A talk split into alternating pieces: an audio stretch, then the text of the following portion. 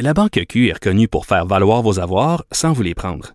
Mais quand vous pensez à votre premier compte bancaire, tu sais, dans le temps à l'école, vous faisiez vos dépôts avec vos scènes dans la petite enveloppe. Hmm, C'était bien beau. Mais avec le temps, ce vieux compte-là vous a coûté des milliers de dollars en frais, puis vous ne faites pas une scène d'intérêt. Avec la Banque Q, vous obtenez des intérêts élevés et aucun frais sur vos services bancaires courants. Autrement dit, ça fait pas mal plus de scènes dans votre enveloppe, ça.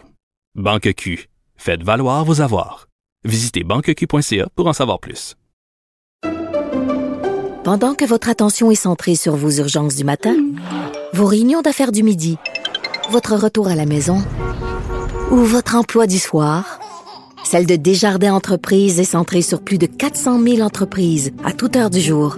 Grâce à notre connaissance des secteurs d'activité et à notre accompagnement spécialisé, nous aidons les entrepreneurs à relever chaque défi pour qu'ils puissent rester centrés sur ce qui compte, le développement de leur entreprise.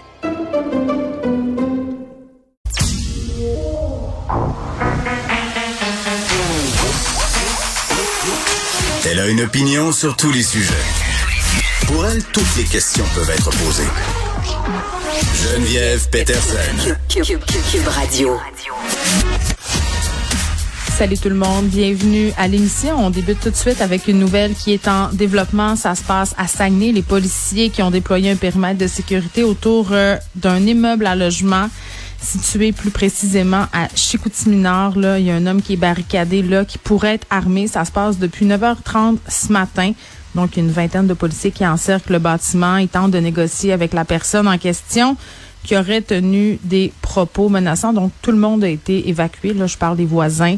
Euh, on m'a demandé, euh, on a demandé, pardon, aux gens qui résident dans les environs de rester à l'intérieur, de pas se tenir devant leur porte ou leur fenêtre. Donc, c'est habituel comme procédure, étant donné qu'on présume que l'individu en question est armé.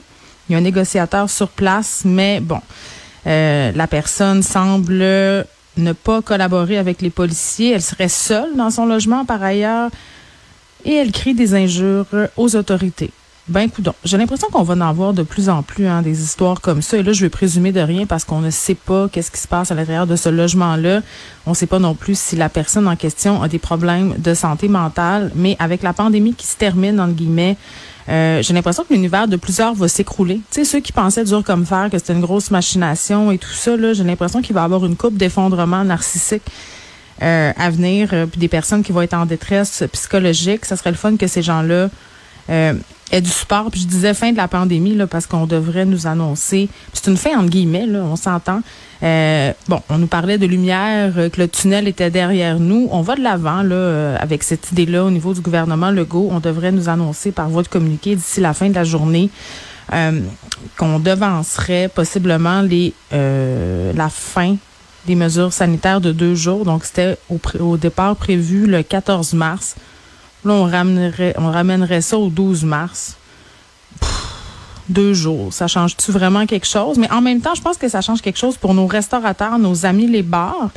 Euh, parce que si on retourne deux jours en arrière, donc si c'est deux jours plus tôt, ils pourraient opérer à 100% de leur capacité une semaine avant.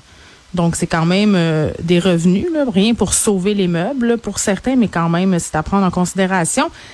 Et ce qui retient l'attention, c'est oui, la fin de ces mesures sanitaires, mais surtout le port du masque. Là, ce qu'on devrait nous annoncer, c'est un calendrier pour en venir au 1er avril où on ne devrait plus devoir porter le masque, sauf euh, dans les transports en commun. Je vous rappelle que depuis le 28, dans les lieux de travail, le masque n'est plus obligatoire, sauf lorsque vous circulez. Donc, si vous vous déplacez euh, d'un endroit à un autre ou si la distanciation sociale est impossible, c'est-à-dire si vous êtes assis en face d'un collègue, euh, bien évidemment, là, vous pouvez pas enlever votre masque, ce n'est pas euh, recommandé. Donc, tout ça se passe euh, en ce moment. Et ce que je trouve très, très drôle, euh, hein, alors qu'on est dans les bonnes nouvelles pandémiques, c'est qu'il y a des manifestants euh, qui ont prévu de faire une chaîne humaine sur le bord euh, de l'autoroute transcanadienne à la grandeur de la province pour dénoncer les mesures sanitaires.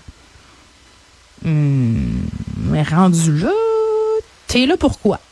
Honnêtement, là, travaille pas ce monde-là. Ils ont pas de vie. Est-ce que manifester, c'est devenu leur passe-temps?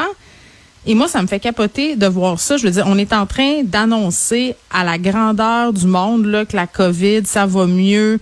On se déconfine. Euh, en Ontario, là, euh, on ne demande plus le passeport vaccinal dans bien des endroits. Et là, ces gens-là décident qu'il faut encore manifester. Mais pourquoi? Et est-ce qu'il va avoir des enfants dans le tas? Moi, je ne sais pas, là. Euh, quand j'étais petite, j'allais au village de la sécurité routière, à Chicoutimi-Nord. C'était un espèce de petit village. Là, tu te promenais en petite voiturette. Puis là, tu passais devant des faux commerces. Et là, l'idée, c'était d'expliquer aux enfants les bons comportements à adopter sur la route, la sécurité. Et je pense qu'une des premières affaires qu'on nous disait là-bas, ils nous passaient une espèce de petit film là, absolument épouvantable sur les dangers de la route. Euh, c'était de pas circuler le long des autoroutes à pied. Puis d'ailleurs, quand tu tombes en panne ou quand tu fais un accident sur l'autoroute, on te suggère fortement de rester dans ton véhicule. Et là, on va manifester sur le long de l'autoroute transcanadienne, possiblement avec des enfants. Y a-t-il juste moi où je trouve que ça n'a aucun bon sens? Là, évidemment, la SQ va être à l'affût, mais on va souhaiter qu'il n'y ait pas d'accident. Pour vrai, là, c'est absolument débile. C'est débile, cette sortie-là. Là, je ne la comprends pas. Je pouvais comprendre les gens du convoi de la liberté dans une certaine mesure qui disaient on en a assez, les camionneurs qui disaient ben nous, ça a des impacts sur notre vie, sur la vie économique. Mais là, quand c'est rendu que tout le monde déconfine, puis que le 1er avril, il y aura possiblement plus de masse nulle part, le reste chez vous, puis laisse les autoroutes tranquilles. Évidemment, on va continuer à suivre ce qui se passe en Ukraine. L'ONU qui vient d'adopter d'ailleurs une résolution qui déplore l'agression commise par la Russie contre l'Ukraine. 121 votes pour, 100 pays ont voté pour, 5 votes contre et 35 abstentions. Et on apprenait aussi là, par rapport au pourparlers que la deuxième ronde de négociation devrait se poursuivre demain au Belarus. Donc c'était supposé être aujourd'hui, mais ça a été repoussé à demain. Et le président ukrainien dit qu'il est prêt à, bon, s'adonner c'est pour parler là, même s'il n'y croit pas beaucoup. Et l'OMS qui craint par ailleurs que des hôpitaux soient attaqués. On se rappelait, là, euh, hier, je faisais mention de ce médecin de Saint-Jérôme qui a bien l'intention de partir en Ukraine le plus tôt possible. Euh, pour aller aider dans les hôpitaux, puis il prétextait là, quand il a été interrogé par les journalistes à cet effet, ben que bon, c'était pas dans l'éthique de la guerre de frapper des hôpitaux, mais euh, là, en ce moment, on sait qu'il y aurait possiblement des écarts euh, déjà commis par le gouvernement Poutine par rapport à cette attaque en Ukraine. Euh, donc, ça demeure tout de même assez risqué. Puis ce sera un des sujets de l'émission aujourd'hui, ça, les gens qui veulent aller aider, qui veulent aller combattre en Ukraine.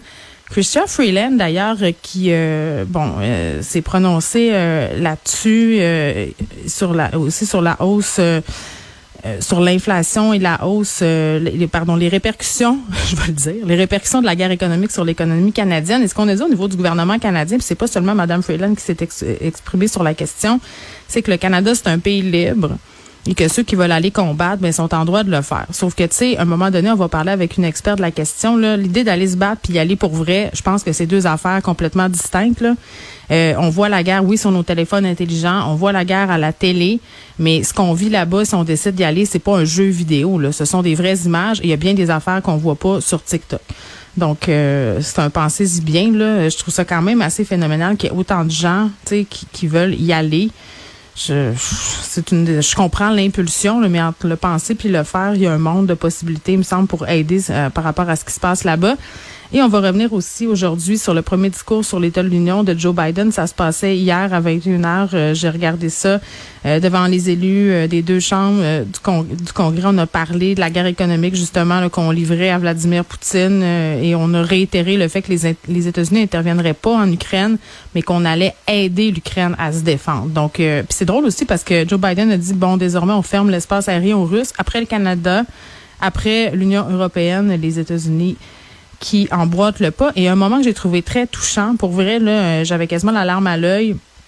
On avait invité l'ambassadrice ukrainienne et par ailleurs, beaucoup de gens euh, hier euh, à ce discours sur l'État de l'Union portaient les couleurs du drapeau ukrainien. On voyait les gens qui avaient des vestons bleus, des robes jaunes, des vestons bleus jumelés avec des vêtements jaunes. Donc c'était quand même touchant de voir ça, mais l'ambassadrice ukrainienne, euh, Madame Marka Rova, qui avait été invitée, qui était assise à côté de Jill Biden, à un moment donné, il y a eu une longue accolade entre les deux. C'était très, très touchant pour vrai de voir ça. Là. Donc un discours quand même qui fait différent du ton qu'on connaît habituellement à Joe Biden. On va y revenir un peu plus tard à l'émission. Puis je veux vous dire aussi par rapport à Christopher Freeland, j'avais un peu commencé à en parler tantôt là, sur la hausse des taux directeurs dû à l'inflation. Euh, les sanctions économiques envers la Russie là, qui vont avoir des répercussions sur l'économie canadienne. Et on a vu aussi aujourd'hui la hausse des taux directeurs. Les gens qui ont des hypothèques, c'est commencé. On revient un peu au taux avant la pandémie.